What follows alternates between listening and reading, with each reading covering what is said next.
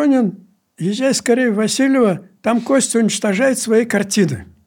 Ну, я, конечно, рванул. Смотрю, он там печку растапливает своими рисунками. Конечно же, наши спецслужбы, те, кто за нами присматривали, в крупных городах все радиостанции, э, которые долетали до нас, глушили таким специфическим э, крякающим звуком. Услышать какие-то зарубежные новости можно было только э, в глуши. Чем дальше от города, тем лучше они принимали. Он в себе мог много такого мог найти, что, так сказать, не позволяло ему назвать себя истинно верующим человеком. Дойдя до полного абстракционизма, вдруг Константин увидел, что дальше пути нет.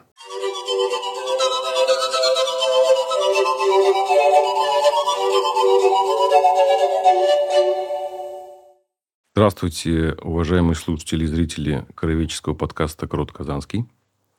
Мы сегодня находимся в студии на Большой Красной – и этот выпуск создан при поддержке президентского фонда культурных инициатив. Меня зовут Кирилл Кузнецов, я приглашенный ведущий. Со мной в студии находится Геннадий Васильевич Пронин, инженер в области систем управления, популяризатор творчества э, великого русского художника Константина Васильева и бессменный директор на протяжении 25 лет Казанского музея Васильева. Также рядом со мной находится Анатолий Гаврилович Кузнецов, физик, философ, общественный культурный деятель. И эти гости находятся с нами сейчас в студии, потому что они оставили большой след в, в русской культуре 20 века, участвовали во множестве начинаний, а, вкладывали всю душу и энергию а, в дело культуры и искусства. И хотим мы сегодня обсудить знакомство, встречи, историю общения, взаимного влияния с Константином Васильевым. Значит, начнем с того, как вы познакомились с Васильевым, при каких обстоятельствах? В общих чертах опишите, э, так сказать, сеттинг, при каких условиях это все происходило. Ну, давайте я начну, поскольку я первый с ним познакомился из нас двоих. Когда нам было 18 лет, э, мы были студентами Константин Казанского художественного училища, я э, Казанского авиационного института. У нас не было общежитие нам не дали, и поэтому мы э, встретились на частной квартире. На Это улице. был 1960 год, правильно? Это был э, 60-й э, год, да, на улице Авиахима, 17. Это сейчас где-то в районе Аделькутуя. И мы там жили вчетвером. Два будущих художника, Костя Васильев и Саша Жарский, и два будущих инженера, Шорников Олег – и я. И вот благодаря тому, что мы э, целый год жили в одной комнате, пришлось познакомиться с Константином не просто поверхностно, а довольно серьезно.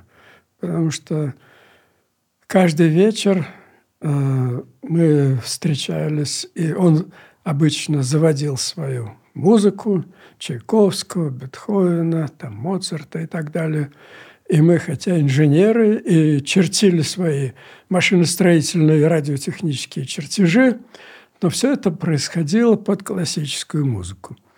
И благодаря тому, что я все-таки учился в музыкальной школе до этого, я все это воспринимал нормально, и все было прекрасно.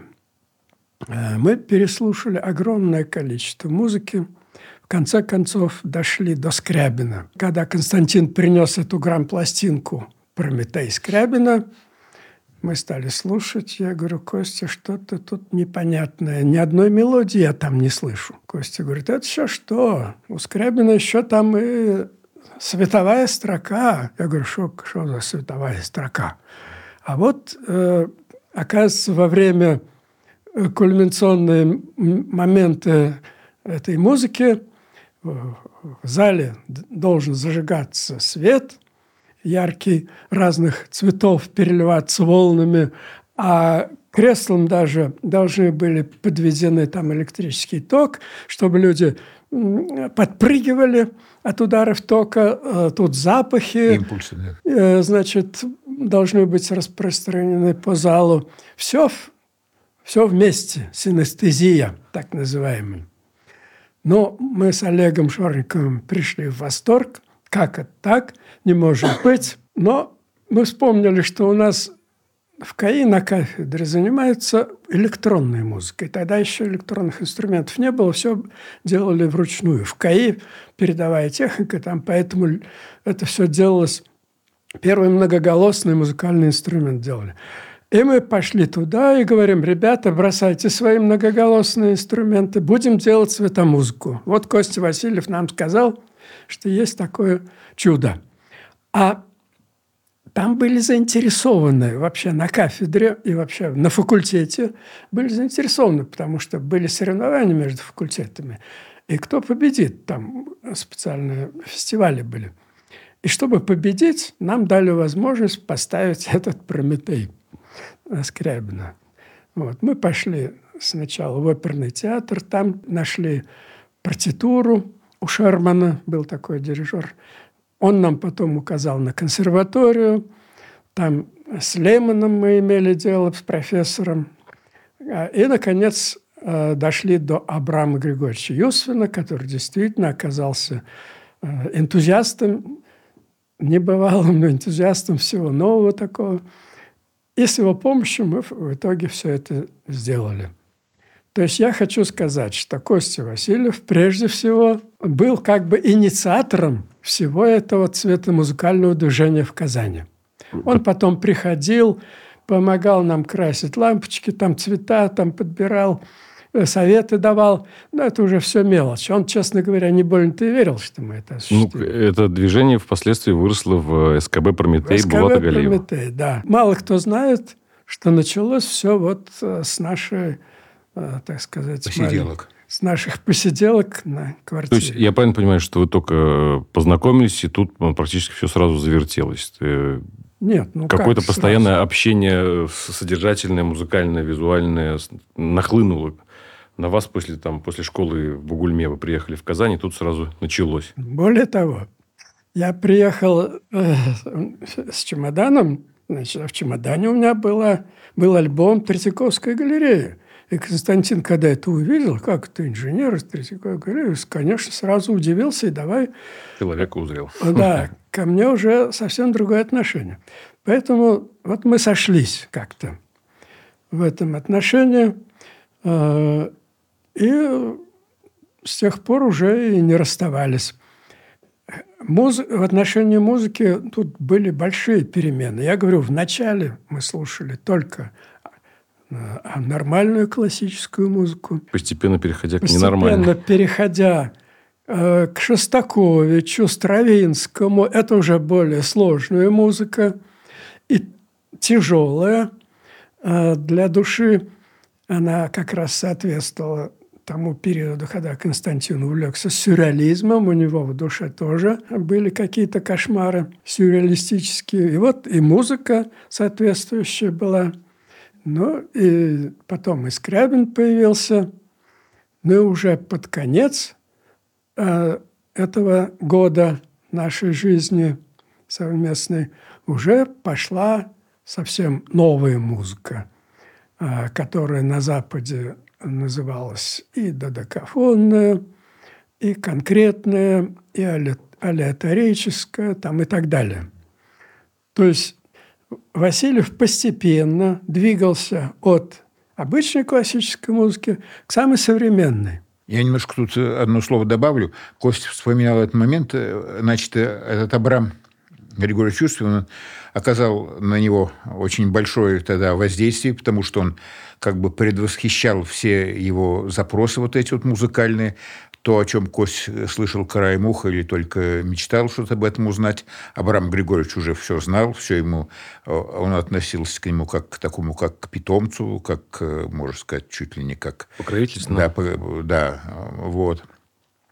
Ну, в конце концов, он ему объяснил про смысл додекафонной музыки Арнольда Шонберга, который, правда, на Западе уже был к тому моменту, наверное, лет 40 известен, но до нас она еще только-только доходила. И я, говорит, вас сегодня вечером познакомлю с настоящим додекафонным зубром – Этим додекафонным зубром оказался, значит, Лоренцо Иванович Блинов, студент консерватории, которого он был тогда генкурса. Ну, в общем, короче говоря, он действительно оказался колоссальный энтузиаст этой додекафонной музыки, вот этот Лоренцо Иванович Блинов. И он тоже влился в этот их коллектив, и, значит, в нем потом очень активно присутствовал. И, значит, собственно, и остался не просто, так сказать, теоретиком там, музыки, а другом до конца жизни Константина. Да. Ну, продолжу, значит, что там. Что интересно, что Булат Галеев на первом концерте «Цвета музыки» в пятом здании КАИ был только слушателем и зрителем. То есть он тогда учился в педагогическом институте, был такой у нас в Казани. Угу. И э, пока его не закончил, к нам не, не мог присоединиться в КАИ. Но вот. потом присоединился и даже возглавил, то есть, вернее, как возглавил, взялся за все это продолжать на всю жизнь. Ну да, конечно, настоящий цветомузыкантом настоящим оказался Булат Галеев. Но, кстати, он больше теоретик, он же очень много интересных книг написал. Он э, большие исследования провел, у него огромная картотека э, литературы и книг, которых он, которые он прочел. У него большие знакомства по всему миру по этому делу. А мы что? Мы свое дело сделали – Потом закончили КАИ и разбежались кто куда. Пошумели. А он, наоборот, поступил в КАИ на кафедру физики сначала, а потом уже в СКБ Прометей. Анатолий Гаврилович, а теперь ваша история знакомства. Э, при каких обстоятельствах, э, вероятно, всего это было очередной приезд из Москвы или что-нибудь в этом роде? Вот с Геной, то есть вот с Геннадием Васильевичем, мы вместе учились в Бугульминской школе. Значит, э, закончили ее. Потом Геннадий определился в Казанский авиационный институт. Я поехал в Москву, там на физтех поступил. Вот. Но с Геной мы встречались, как правило, на каникулах, когда я приезжал в Бугульму. Гена был сильно под впечатлением, значит, своего знакомства с вот с таким необыкновенным человеком, как художник Константин Васильев.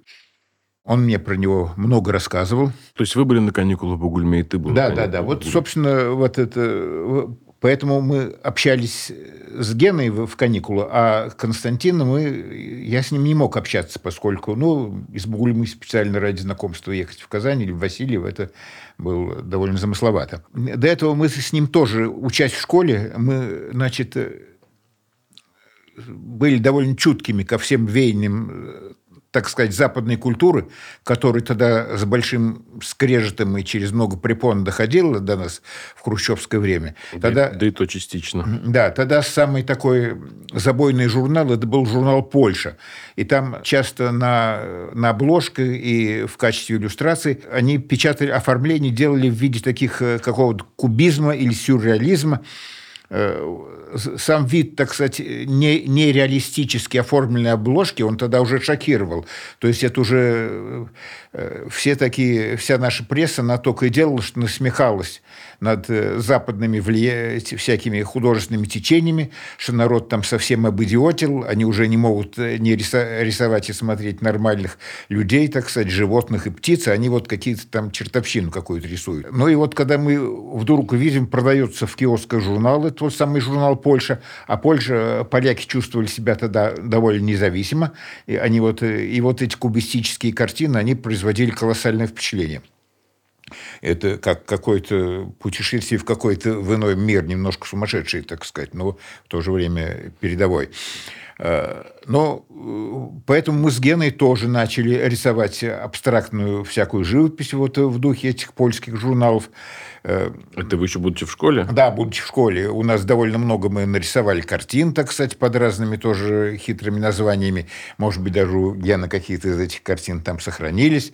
Ну, в общем, там выставки э, проводили в школьном, так сказать, масштабе и э, устраивали соревнования на абстрактной живописи на классной доске при помощи, так сказать, мела.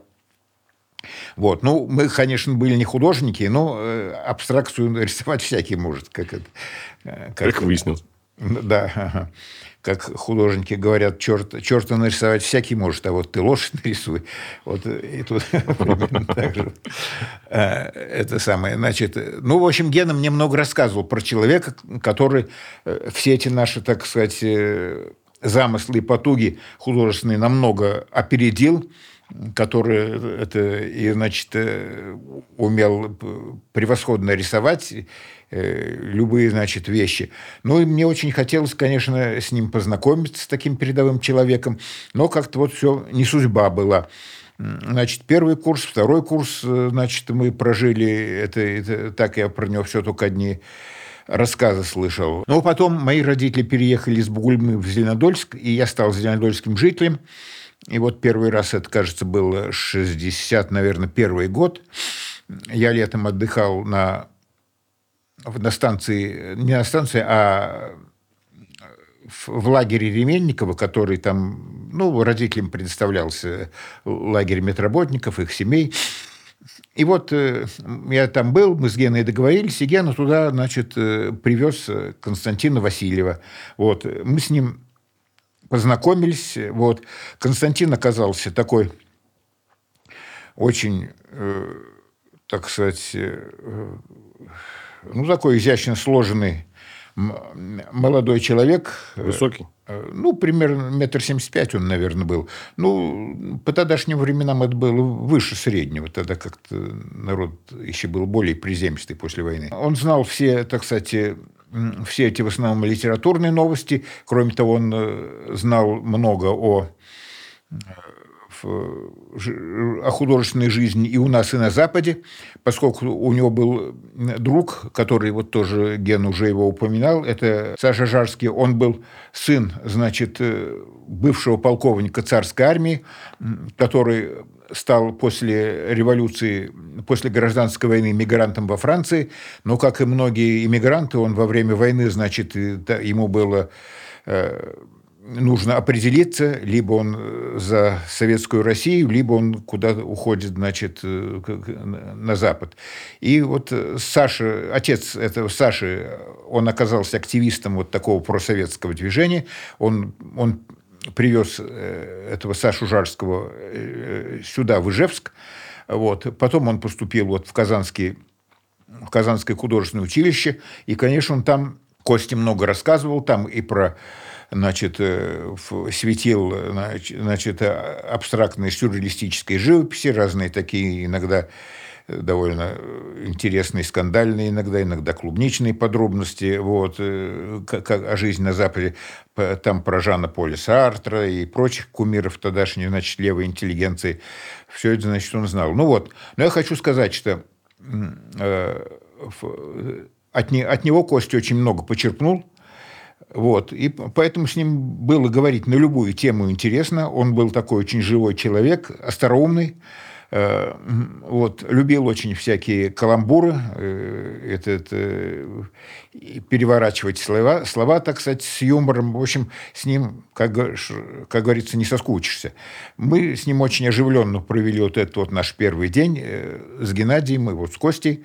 Ну, потом после, после этого Костя, значит, у... Ну, они уехали, ну вот, ну, мы с ним договорились встретиться как-то в ближайшее время. Ну вот потом, значит, я примерно через недели две я поехал в Казань, и мы там с ним встретили, как, как договаривались. В один из первых дней знакомства мы с ним ехали этот, э, из, э, из Казани Васильева. Тогда было принято ездить э, люди, так сказать, студенческого возраста билетов не брали, а тогда можно было на пригородных поездах ездить на крыше. Вот. Э, вся молодежь высыпала на крышу, и вот мы там с Костей, там э, места много было, и вот мы с ним... Там провода, наверное, были? А? Провода, наверное, были? Ну, нет, вот здесь проводов не было. Провода бывали, это только так на глухих участках. Вот если в Марийскую, так сказать, поехать на, на крышу поезда, там, э, если во весь рост, обязательно тебя там проводом сшибет. И немало народу, так сказать, на этом погорело. Вот. Но Дотла. Да, дотла. Ну, иной раз просто отделывались, так сказать, этим э, какой-нибудь травмой или царапиной, но бывали хуже случаи. Вот. Ну, а мы с Костей, так сказать, всю дорогу проговорили, вот в том числе.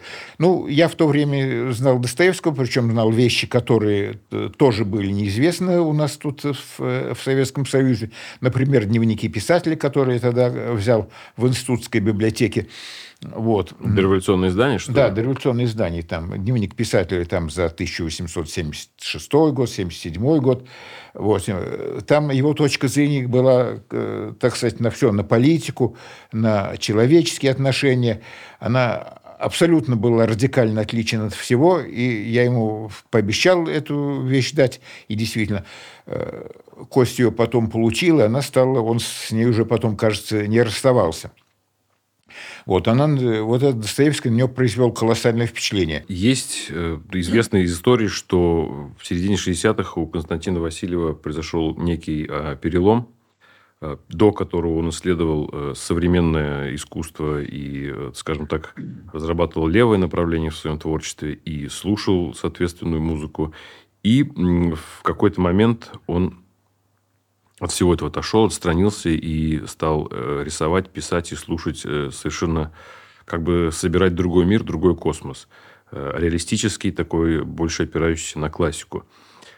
Что случилось, с чем это связано, как, как вы это можете объяснить?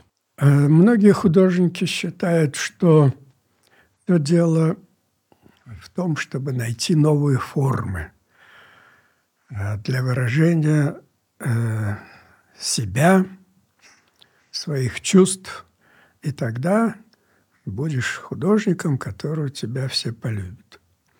Но не таков был Константин. Для него форма, конечно, играла важную роль, но важно было, что такое сам человек. Поскольку я с ним э, прожил весь этот период от его э, увлечений сюрреализмом, абстракционизмом и до последних дней, последнего периода его творчества, то я проследил э, эти изменения, которые с ним происходили. Прежде всего, он очень серьезно относился ко всему. Даже когда я первый раз его увидел, когда он заехал к нам в квартиру, и вместо того, чтобы тащить с собой значит, матрац, который тогда полагался на частной квартире, он, он тащил проигрыватель под мышкой и грампластинки под другой. Как же так? Как же ты будешь ночевать так? Ну, голая кровать, ладно, там хозяева дали старое пальто. Вот. То есть я сразу понял, что это что-то, какой-то особый человек. А когда посмотрел на него, увидел его серьезное выражение, я даже чуть не испугался. Думал, ну вот это да. Таких я еще не, не встречал. И когда он стал увлекаться вот этим, э, как мы сейчас говорим, западным безобразием, сюрреализмом, и непонятно еще какими-то измами, то я понял, что он это делает очень серьезно. Почему? Потому что он все время как-то задумывался о смысле жизни, о месте человека, о том, что он должен творить, в каком направлении, чтобы э, оправдать как бы себя. То есть он чувствовал огромную ответственность перед жизнью. Но поскольку школе э, в художественной еще в Москве, а потом и в художественном училище многие вещи им запрещалось, просто запрещалось. У них же даже были там, э, как это называется, не демонстрации, а ну, такие выступления студентов против учителей э, за то, что они исключили одного за увлечение западным искусством.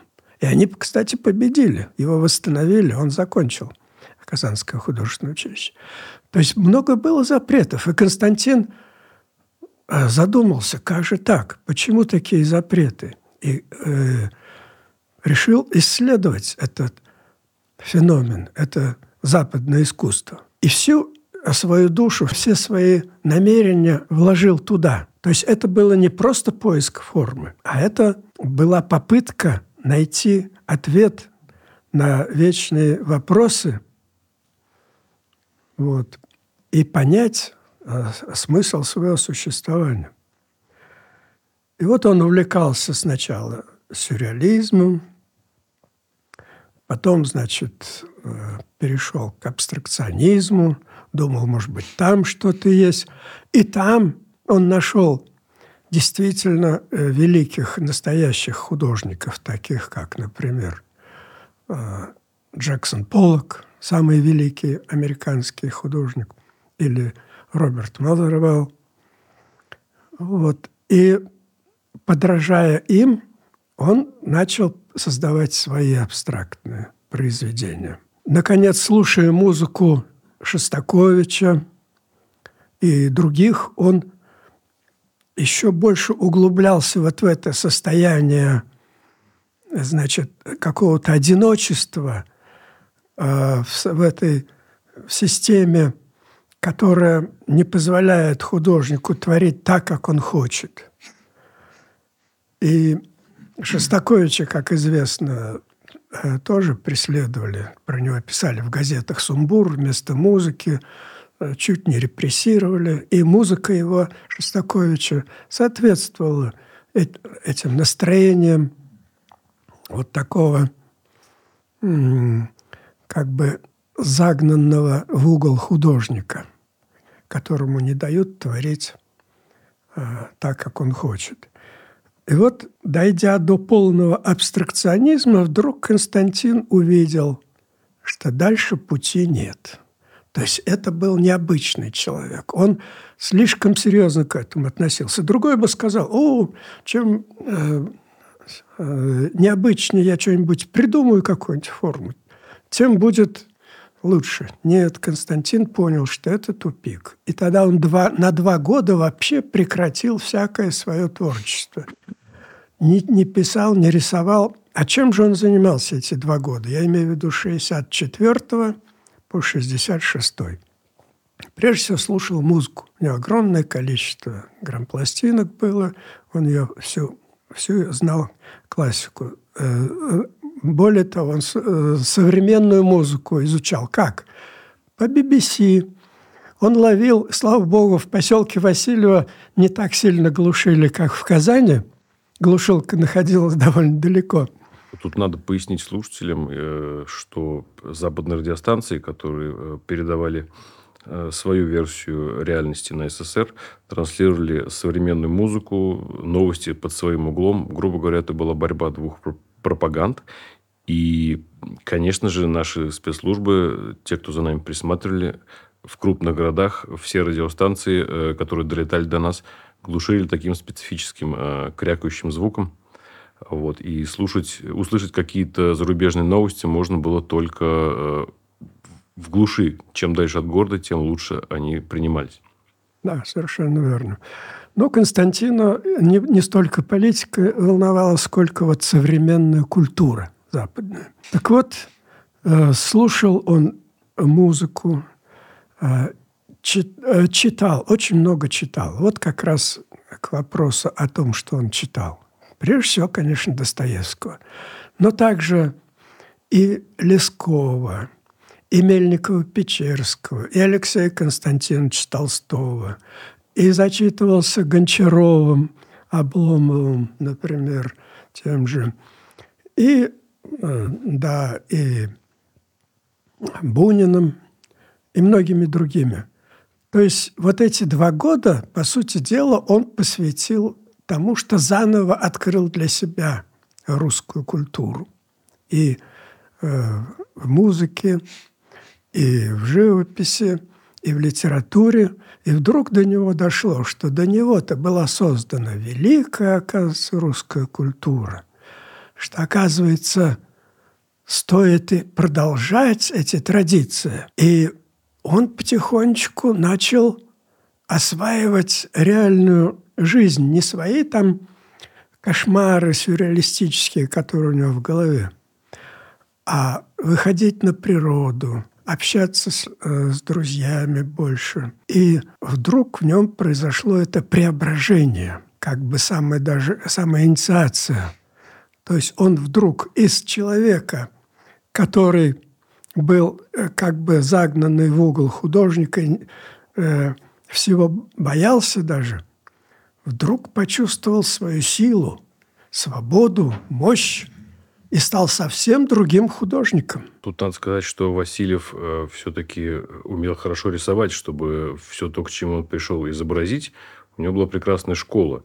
Да. И его э, ранние рисунки, какие-то студии школьные, и эти вот там...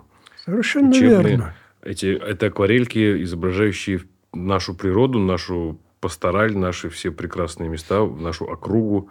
Это Волга, Свияга, леса вокруг э, Васильева, Атлашкина и Марийские озера. В общем, он все-таки был очень близок э, и любил природу, да и просто родные места. И он их всячески... Ну, то есть, он их не мог не воспевать. Он ведь, я так понимаю, любил гулять по э, в походы ходить и по округе. Да, но ты немножко опережаешь. Как раз когда был вот этот переход от формализма, условно говоря, к реализму, то я помню, что он больше дома сидел.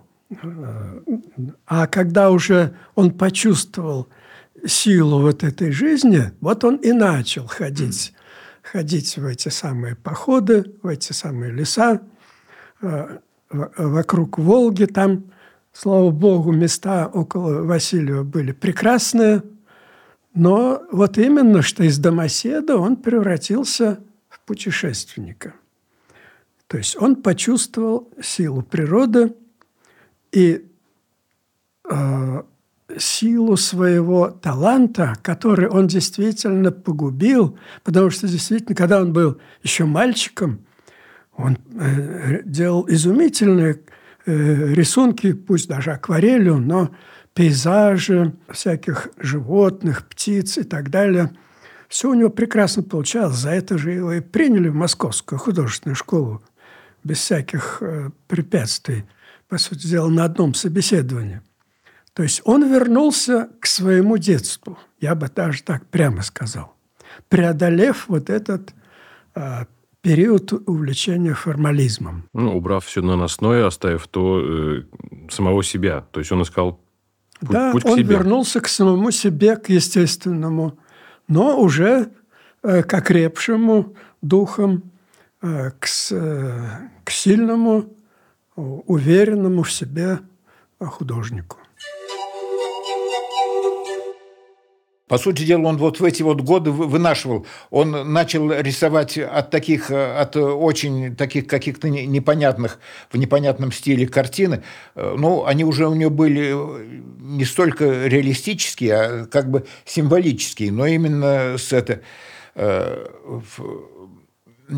кажд, в каждой, на каждой новой ступени его развития там просвечивали какие-то новые черты. Причем он менялся так быстро. Он, например, нарисует какую-нибудь картину, э, как он считал, может быть, э, на какую-нибудь даже там уже былинную тему или какую-нибудь христианскую тему. Но буквально через две недели или через месяц он уже ее перерастал и свою собственную картину уничтожал. И так вот в течение вот этих вот двух лет он рисовал много-много картин и тут же их уничтожал, вернее, закрашивал, так сказать, другими и понимал, что это он пишет не то. И вот эта вот идея, что, та, что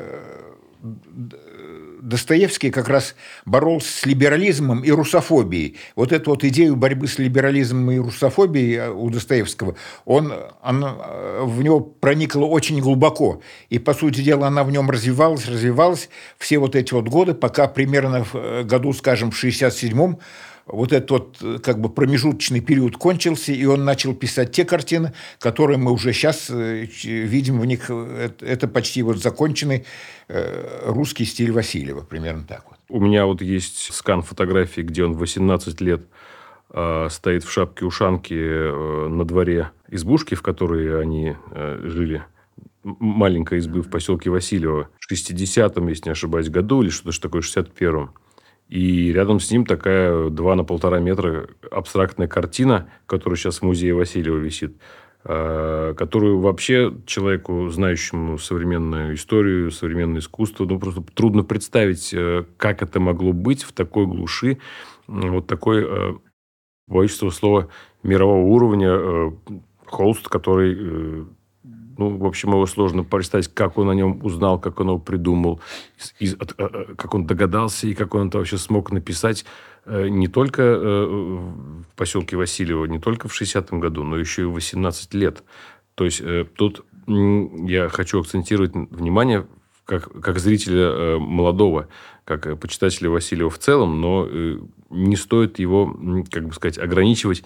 То есть мы перед, видя искусство Васильева, видя его работы, мы видим его, я предлагаю на него смотреть и изучать его э, целиком, как сам по себе феномен пути, который тоже прекрасен и э, поражает своей э, вот именно мощью и глубиной и остротой взгляда и тонкостью ума в каждый отдельный момент, потому что никогда бы он не пришел ни к какому большому и высокому стилю, если бы он не, не испробовал все. То есть, как ребенок сначала мама с папой не слушается, а потом в 30 лет понимает, что надо было слушать все-таки. грубо говоря. Он очень легко мог уничтожить любую свою картину, если видел в ней, в ней какие-то недостатки, или если видел, что он превзошел себя, как вот говорил Анатолий Гаврилович, что он действительно чуть ли не каждую неделю э, превосходил себя, все время двигался. И э, даже не один раз говорил, что вот теперь я знаю, как надо писать картину. Не один раз. Самое главное, мы вспоминаем, когда он в конце жизни это сказал. Но даже когда он отказывался от предыдущего своего периода, даже в начальном периоде, он тоже говорил, вот теперь это все я отставляю, буду писать по-другому. И мы только успевали подбирать за ним отставленные картины, потому что он их старался уничтожить. У него, во-первых, не хватало бумаги, карандашей, красок, ведь в советское время все было в дефиците. А он не был даже членом Союза художников, где там распределяли всякие эти материалы для художников. Да, кисти, То краски, есть да. купить э, там, допустим, карандаш-стиралку не член Союза художников? Да, нет. А, ну, ну дефицит был просто. Ну, нет. Карандаш можно было. Карандаш-то можно было, это еще ерунда. А вот попробуй достань холст или колонковую кисть. Ему же приходилось вместо колонка писать щетиной, потому что иначе беличьей кистью не размешаешь эту самую масляную краску – ну и так далее. Не, не об этом речь. Я говорю о том, что, э, например, однажды мне э, звонит Блинов Лоренс. Пронин, езжай скорее в Васильева, там Костя уничтожает свои картины. Ну, я, конечно, рванул туда, э, смотрю, он там печку растапливает своими рисунками, еще на бумаге, которая из другой э, своего картины на листах ватмана, которые абажур сделал, потому что у него висела простая лампочка 200 ватт. Ему же приходилось рисовать вот на наших чертежах. Мы же вот в КАИ делали машиностроительные радиотехнические чертежи на листах ватманах. Когда нам оценки выставляли, мы эти листы ватмана отдавали художнику, и он уже на обороте писал свои картины. Вот до, до, до чего доходила наша, так сказать, бедность. Вообще в Советском Союзе тогда был дефицит, но у, у него особенно. Давайте поговорим об отношении Васильева к политике, к диссидентству, э, какие у него были э, связи. Вот известно, что он был в знакомстве с Варсонофием Хайбульным, со Светланой Мельниковой. Э, какие он, помимо вот вашей дружеской компании, выстраивал связи и Интересовался ли он политикой вообще и какое место он э, э занимал в этом процессе? Или, может быть, он только ограничился культурой, и все эти люди были интересны ему лишь за, за свободу взглядов, скажем так? Мне кажется, что здесь как раз больше всего сыграл роль Анатолий Гаврилович. Потому что у нас в Казани была довольно тише благодать. И Никаких политических организаций я не видел, не помню. Единственное, что там было слегка оппозиционно, так это, может быть, э, клуб поэтов имени Лугаскова. Э, вот там действительно э, были разговоры немножко похожие. А ну, кто эти люди? Они известны как бы на ну, известные. Ну, например, Кедров, который сейчас в Москве. Константин. Константин Кедров, да. Виль Мустафин, Булат Галеев, Кутуй, Рустем. Но ну, они другие. же вроде были, в общем, вполне, э, так сказать, не подпольными, а издавались. А, Или не, них... я и говорю, а. что настоящих оппозиционеров не было. Что наи, э, наиболее похожи на э, это были вот этот, этот клуб. Этот клуб, который, который все-таки был имени Луговского, которого репрессировали, Луговского-то. И поэтому у них разговорчики-то были такие, что не, может быть, не антисоветские, что, но, но то, что надо вернуться к ленинским нормам, что наш нынешний советский строй неправильный, об этом же, ну, то есть ну, обычно... Об этом можно было думать, по крайней мере. И они и говорили об этом. Я даже помню, как в зале пятого здания КАИ мы там на балконе собирали какие-то э, приборы для Прометея, для цвета музыки.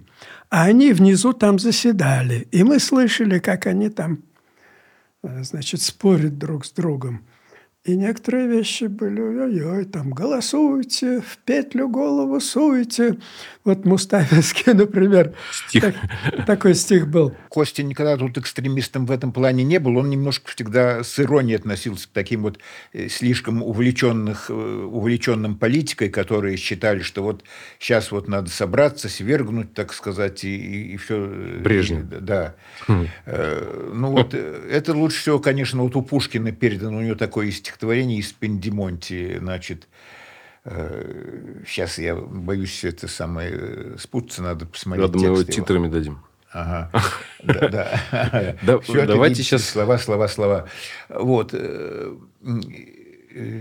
значит, ну я что хотел сказать? Тем не менее, Константин встречался со многими диссидентами. Вот у этой Светланы Мельниковой а там обычно люди, которые после отсидки в, это, в лагерях э, в Потьме, тогда обычно такие все самые буяны оказывались, значит, там в Мордовской ССР, после освобождения, они, когда приезжали в Москву, они там э, обязательно должны были побывать у Светланы. У ней там был такой флигелек в, в саду. Который... Что значит да. должны были? Они э, как бы в лагерях они узнавали или им да, там назначено они, было? Во-первых, они узнавали друг друга. Они знакомились э, с, с собой, ну и потом каждый же, как так или иначе, если он не москвич, ему хотелось побывать в Москве, узнать там какие там последние новости и течения, так сказать, в этой политике. Ну, а у Света был такой признанный, что ли, место, такой странноприимный дом для всех вот э, таких вот диссидентов, которых, э, которые только вот это, ну, свой срок отбыли. Э, так сказать, откинулись. И с кем же он был знаком э, вот через Светлану? Через Светлану, ну, прежде всего, конечно, это вот отец э, Варсонофий Хайбулин. То есть он там видел многих, но вот постоянная такая вот дружба и, можно сказать, такая братская любовь у него была вот с, с отцом Варсонофием. Он, значит, при Хрущеве туда попал, там было такое в Москве известное место – памятник, значит, Маяковскому, где в начале 60-х годов там собирались э, все вот такие вот э, недовольные, недовольные политикой, недовольные советской властью, люди, которые хотели э, прочитать свои стихи. В общем, там такое бурлящее место было, такой пятачок, с которым там со всей Москвы, может быть, с, отчасти из Союза люди собирались и там провозглашали всякие такие иногда очень э, резкие это, э, идеи анти, антисоветские, можно сказать. Ну, они там же их э, быстренько, через некоторое время находили криминал там, они оказались замешаны в каком-нибудь заговоре там против советской власти, против Хрущева, и они оказывались вот этой в Потьме. Вот отец Варсонофий, он тоже был такой молодой, значит, диссидент, э, в конце 50-х годов и при Хрущеве. И он оказался как раз вот в этих лагерях. Но в лагерях он там э, переоформил, э, он там многое все понял по-другому, и он оттуда вышел чисто православным человеком. Хотя до этого он был абсолютно такой вот либерал, без всяких таких вот каких-то Э, идей религиозных или иных там душеспасительных. Когда он оказался в Москве, он тут э, поступил сначала в семинарию, быстро ее кончил, потом в академию. Ну, из академии, правда, его тоже потом выперли, потому что ему вот эта вот его бурлящая натура, она не давала покоя. Из духовной академии выперли? Да, из духовной академии. Из да. Загорска? Да, из Загорска, ага. Э, и он оказался монахом в миру. И вот уже будучи монахом в миру... То есть постригся в монахи? Что? Постригся в монахи. Да, постригся в монахи. Э, но там-то он э, в Загорске, там монастырь есть, и там он как бы был в своей тарелке, но тут он оказался в этот, вне монастыря, но вел такой монаш, монашескими ограничениями. клятвами, он был связан. И, значит, э, это, конечно, жизнь монаха в миру, это очень тяжелая и очень часто непосильная.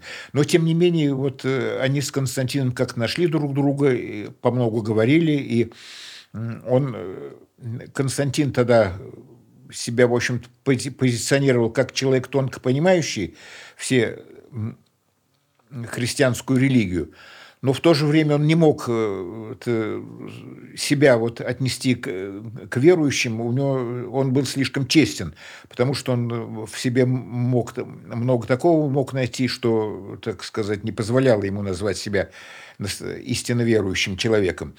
Ну, и вот отец Варсонофий очень его в этом плане как-то ему сочувствовал, и, в общем, они находили вот такие общие э, платформы. Вот я работаю в музее Константина Васильева. Вижу каждый день почти, как люди выходят э, из залов, потрясенные картинами Васильева. И чем они потрясены? Тем, что э, Константин дал им веру э, в, в человека, в то, что э, человек может быть велик, красив, настоящий, чест, честен и так далее. Вот это самое главное, что мне кажется у Васильева, что не какие-то внешние обстоятельства его волновали, не столько политические, там, идеологические, социальные – сколько величия человека, его достоинство, его свобода от творчества прежде всего. И вот люди выходят именно вдохновленные этим. Возникает вопрос, как э, личность такого масштаба могла где-то выставляться в СССР, где-то быть показанной, где-то быть э, принята обществом? Кто ему э, помогал в этом? Э, или мешал? Ну, если вспомнить молодость, то первая выставка Васильева была в пятом здании КАИ, помещение СКБ-5. Сначала она называлась, а потом СКБ «Прометей» переименовалась. Это на площади Свободы? На площади Свободы, да. Там на самом верхнем этаже э, было, не, э, было такое помещение – где я принес эти как раз все его сюрреалистические работы и абстрактные, и развесил по всем стенам, э, пользуясь тем, что меня там уважали.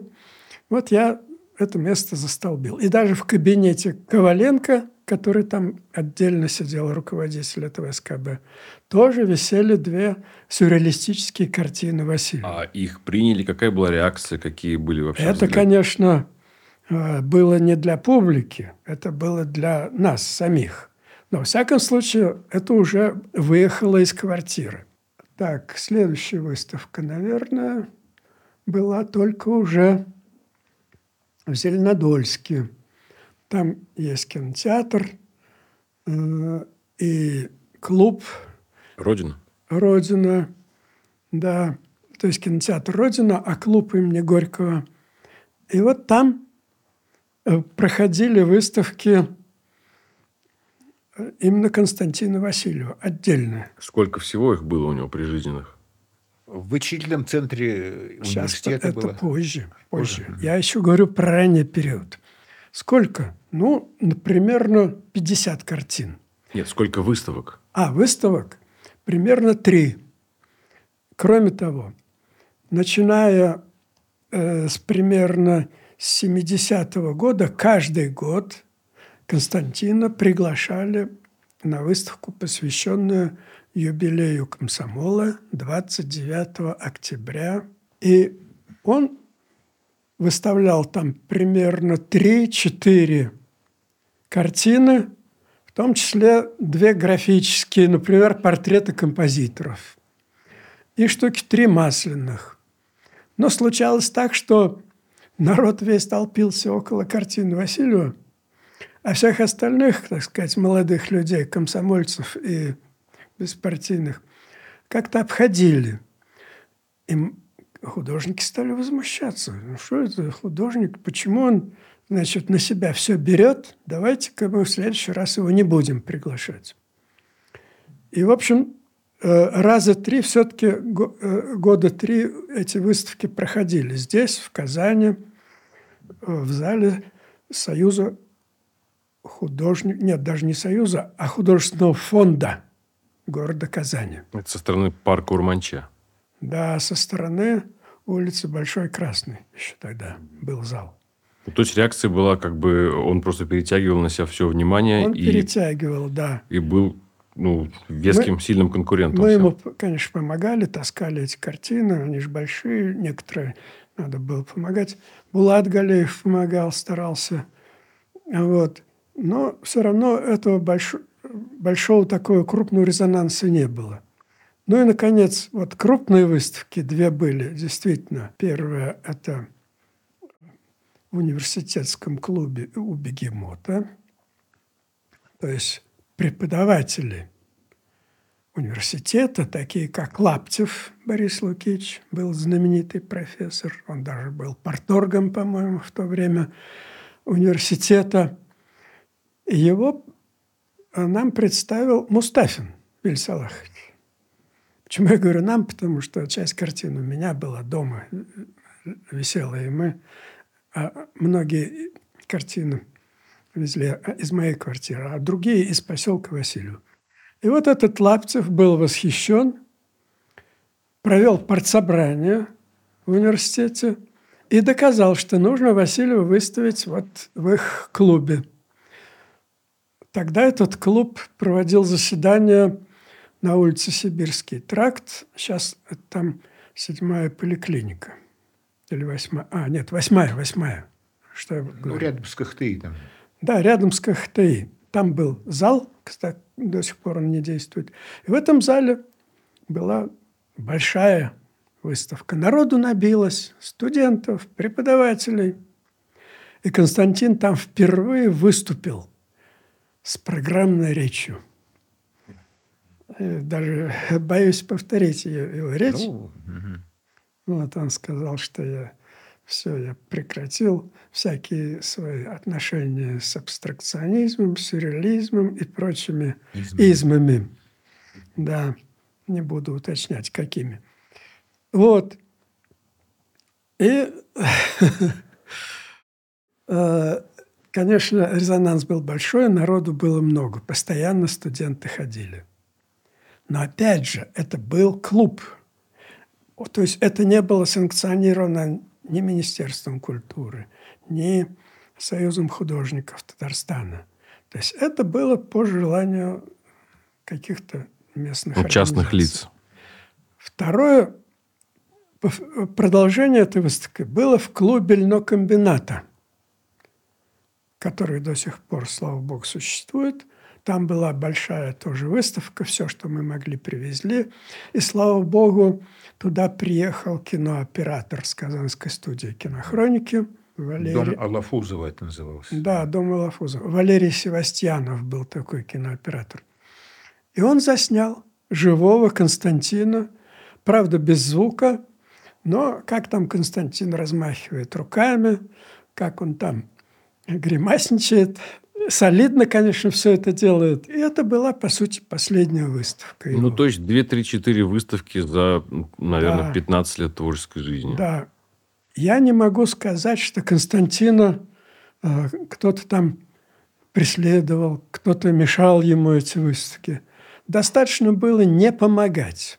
Никто ему не помогал, никто не хотел. Ни друзья художники из художественного фонда и Союз художников, ни какие-то власти, никто. То есть приходилось все делать нам самим. Вот я, например, помню, пришел я к Жиганову, Назип Гаязовичу, говорю, Назип Гаязович, вот же Константин напис... Васильев написал огромное количество портретов композиторов. Посмотрите, я ему все это привез, там у него стулья э, в кабинете разложил вот так вот на стульях десятка-два композиторов. Говорю, давайте устроим выставку в вашей консерватории. Он там это что-то, а, а, да как это можно, это же формализм, э, это же не воспитание молодежи э, пострадает, а так нельзя. Я его начал уговаривать. Полчаса, наверное, уговаривал. В конце концов, он понял, что я от него не отстану. Он стал одеваться, пошел к выходу. Я за ним. Дошел чуть не до его дома. Все уговаривал. Убеждал, что ничего тут страшного нет. А он просто боялся? Он просто боялся, что его вызовут на партбюро, и там дадут ему выговор. Может быть, даже ему понравилось. Но он не мог себе этого позволить. Вот такие были чиновники. Но Мы... ты не сказал про самую последнюю выставку его, Зеленодольскую, так сказать, вот это. Зеленодольскую. Ну, Подожди-ка. Ну, предсмертную-то. Разве она в Зеленодольске была? Конечно, в Зеленодольске была, когда там куча народу была, вот там как раз ситуация сложилась, там висели четыре картины Кости, и там штук сто других художников. Да, Все да, толпились да, около да, этой да. самой, около его Действительно, картины. ведь как раз в этот день он и погиб – то есть 29 октября, опять же, в день рождения комсомола, на сей раз выставка была не в Казани, а в Зеленодольске. В Зеленодольске тоже много хороших художников, э, мы их знали. То есть он погиб-то на закрытии выставки, а не на открытии? Сейчас, сейчас, сейчас. Да, эти художники после действительно закрытия выставки собрались там в какой-то комнатке и собрались отметить это торжественное закрытие выставки. И тут же начали накат на, на Константина. Что, дескать, вот опять этот Васильев со своими картинами. Переманил. Переманил всех, да, что э, сколько можно это терпеть и прочее. Он, Константин, рассердился, хлопнул дверью и ушел. И он был вместе с Аркадием Поповым, который в Зеленодольске занимался какими-то там своими делами, случайно. И они поехали в Казань. Как и мать раньше говорила, что после выставки Костя поедет в Казань. И действительно, они поехали в Казань уже отмечать свою выставку уже с нами, с друзьями. Но не доехали. И вот на станции Лагерная они погибли оба. 29 октября 1976 года. Да, 76 год.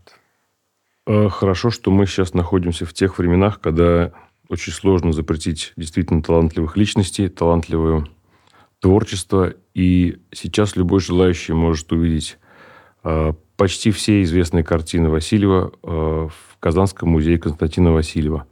Геннадий Васильевич, напомните адрес – Адрес улица Баумана, самая центральная пешеходная улица города Казани. Дом 29, дробь 11, угловой дом с астрономической. Вот. Второй этаж и третий этаж. Два этажа занимает наша картинная галерея. Выходной день, понедельник. Выходной день понедельник, да. Остальные дни с 10 до 18. Сегодня мы беседовали с Геннадием Васильевичем Прониным, директором Казанского музея Васильева, и Анатолием Гореловичем Кузнецовым. Это два ближайших друга художника Константина Васильева, за что мы их очень сильно благодарим. Подписывайтесь на подкаст «Крот Казанский» на всех стриминговых сервис, сервисах и смотрите нас на YouTube и ВКонтакте.